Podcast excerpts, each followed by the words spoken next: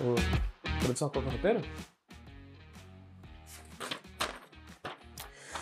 Tá no ar o Fast Travel, seu programa diário de notícias aqui do Voxel. Meu nome é Francesco e hoje, nessa belíssima quinta-feira, temos diversas informações bem legais que vocês com certeza não vão querer perder. Então chega de enrolação e bora lá. Fechou, bem tranquilo. Então... E tá começando mais um. Overwatch 2 foi lançado na primeira semana desse mês e, mesmo com um começo meio turbulento devido a filas de espera, agora tudo parece estável e maravilhoso. Muita gente ficou feliz pelo fato do game ser gratuito, mas não demorou muito para a conta chegar.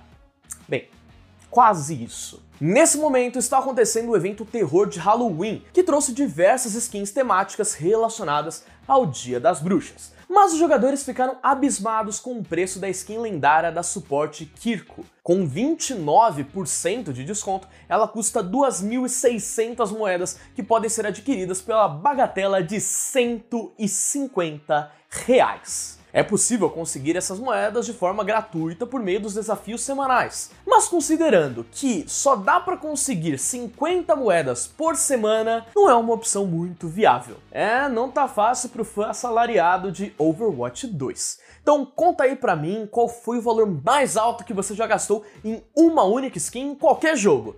Eu até ia falar o meu, mas eu não quero me arrepender de novo disso. Agora, quem aparentemente não se deu bem foi a PlayStation.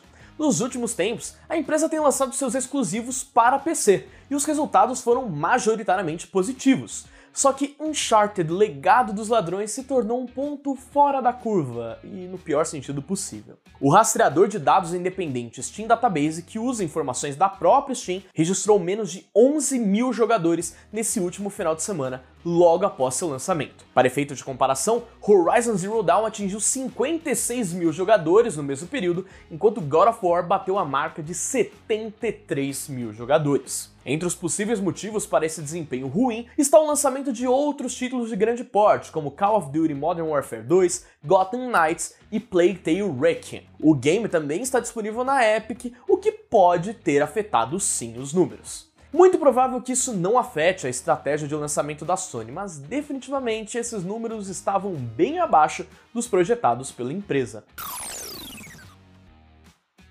E vamos para o momento descobrindo informações sobre jogos por meio de vagas de emprego.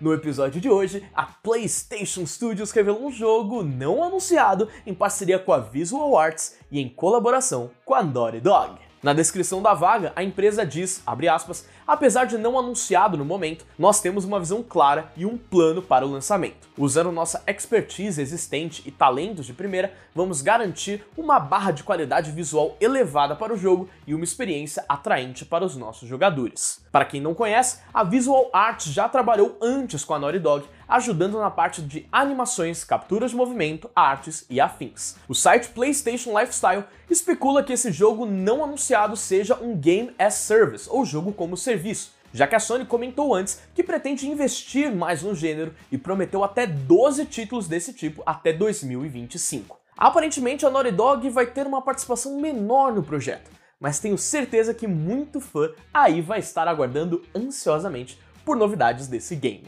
seja lá qual game for.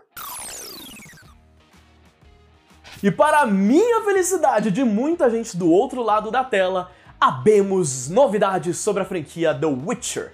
Hoje foi confirmado que o projeto previamente conhecido como Canis Majores é na verdade um remake do primeiro jogo da franquia, lançado inicialmente em 2007. Chamado de The Witcher Remake, o título está sendo feito totalmente do zero e na Unreal Engine, motor gráfico da Epic Games lançado no começo desse ano que é ó, uma beleza. A CD Projekt Red está trabalhando em parceria com a Fool's Theory, responsável por Seven e que já trabalhou em Divinity Original Sins 2 e Baldur's Gate. Fora isso, praticamente não há muitas informações sobre o título, como data de lançamento ou plataformas em que estará disponível. Adivinha então o que nos resta? Isso, exatamente! Esperar. Obrigado a todo mundo que acompanhou o Fast Travel de hoje, seja no YouTube ou nas plataformas digitais de áudio através do Sidecast. Se gostou, deixa um like, se inscreva no canal, ativa o sininho e comente o que você achou das notícias de hoje. E as minhas redes sociais estão aparecendo em algum lugar da tela. Vou deixar o Rafa escolher. Eu tenho certeza que ele não me sacaneou e colocou na minha cara. Tenho certeza, né, Rafa?